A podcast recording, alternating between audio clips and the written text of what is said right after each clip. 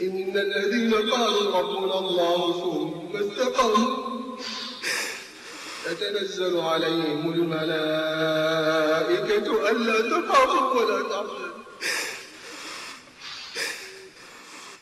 Le recueillement dans la prière, Khushu'a. Le recueillement, c'est la réalité et l'essence même de la prière. Il signifie être présent avec son cœur et c'est, quand on est en prière, la conscience d'être devant Allah avec un sentiment de soumission et d'humilité tout en participant émotionnellement à ce que l'on prononce de versets, d'invocations et de paroles de louange et de glorification.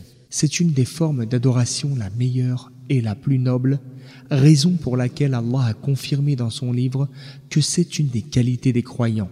Il en a effet dit قد أفلح المؤمنون الذين هم في صلاتهم خاشعون Bienheureux sont les croyants qui sont pleins de recueillement et d'humilité dans leur prière. Premier et deuxième verset de la sourate Les Croyants. Qui a vécu le recueillement dans la prière a alors goûté à la douce saveur de l'adoration et de la foi. C'est pourquoi le prophète, paix et salut d'Allah sur lui, disait Ma grande joie réside dans la prière. Hadith rapporté par Al-Nasai.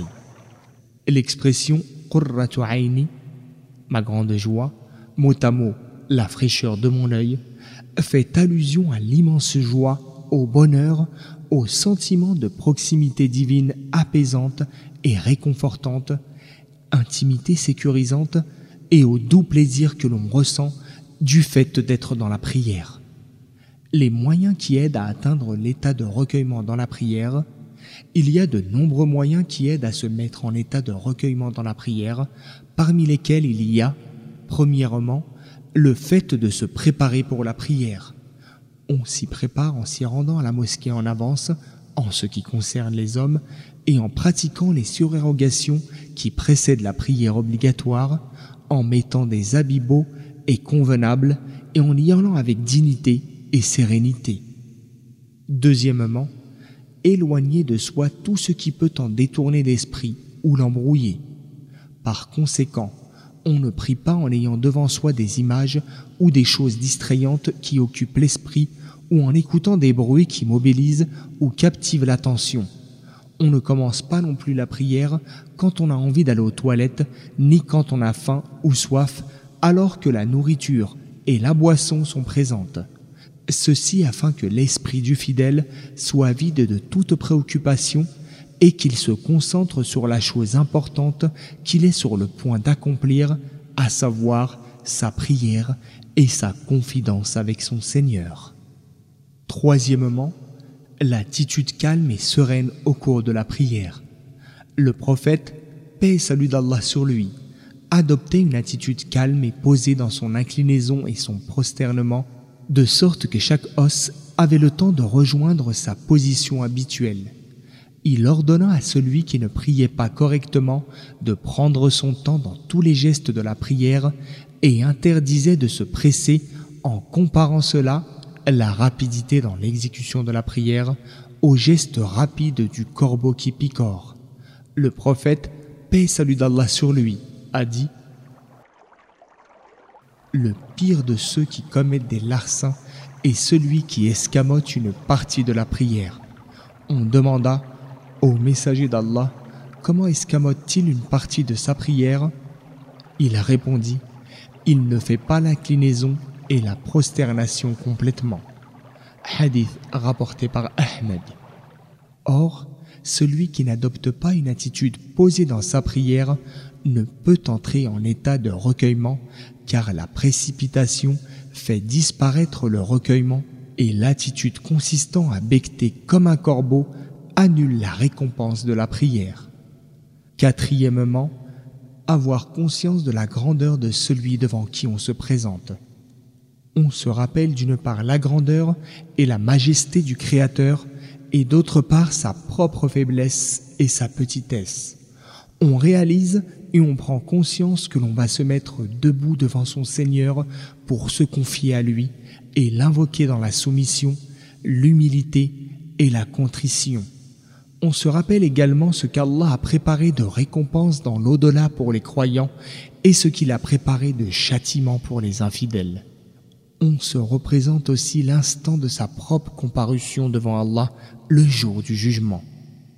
Quand le croyant a bien à l'esprit tout cela au moment où il est en prière, il est tel ceux qu'Allah a décrits dans son livre, c'est-à-dire ceux qui ont la certitude qu'ils rencontreront leur Seigneur. Allah le Très-Haut a dit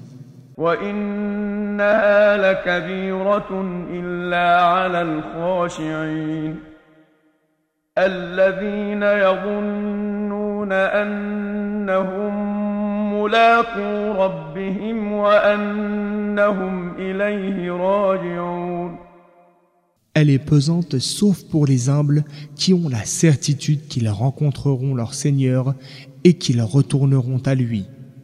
Versets 45 et 46 de la sourate La Vache.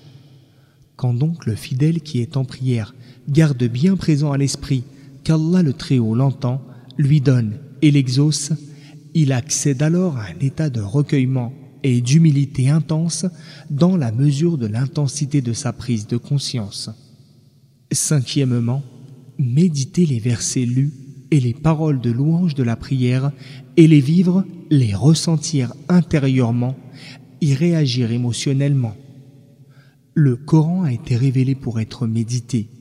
Ceci est un livre béni que nous t'avons révélé afin qu'il médite ces versets et pour que les doués d'intelligence se rappellent. Mais il ne peut y avoir de méditation que si on comprend les versets, les paroles de louange et les invocations que l'on récite. Dès lors, on peut réfléchir d'une part sur sa propre situation et réalité et d'autre part sur le sens qu'apportent ces versets et ces paroles glorificatrices. Il en résulte alors du recueillement, de l'humilité et de l'émotion. Il se peut même que les yeux se mettent à déborder de larmes. Quand les versets sont récités, on n'y est pas insensible comme si on était sourd et aveugle. Comme Allah qu'il soit exalté a dit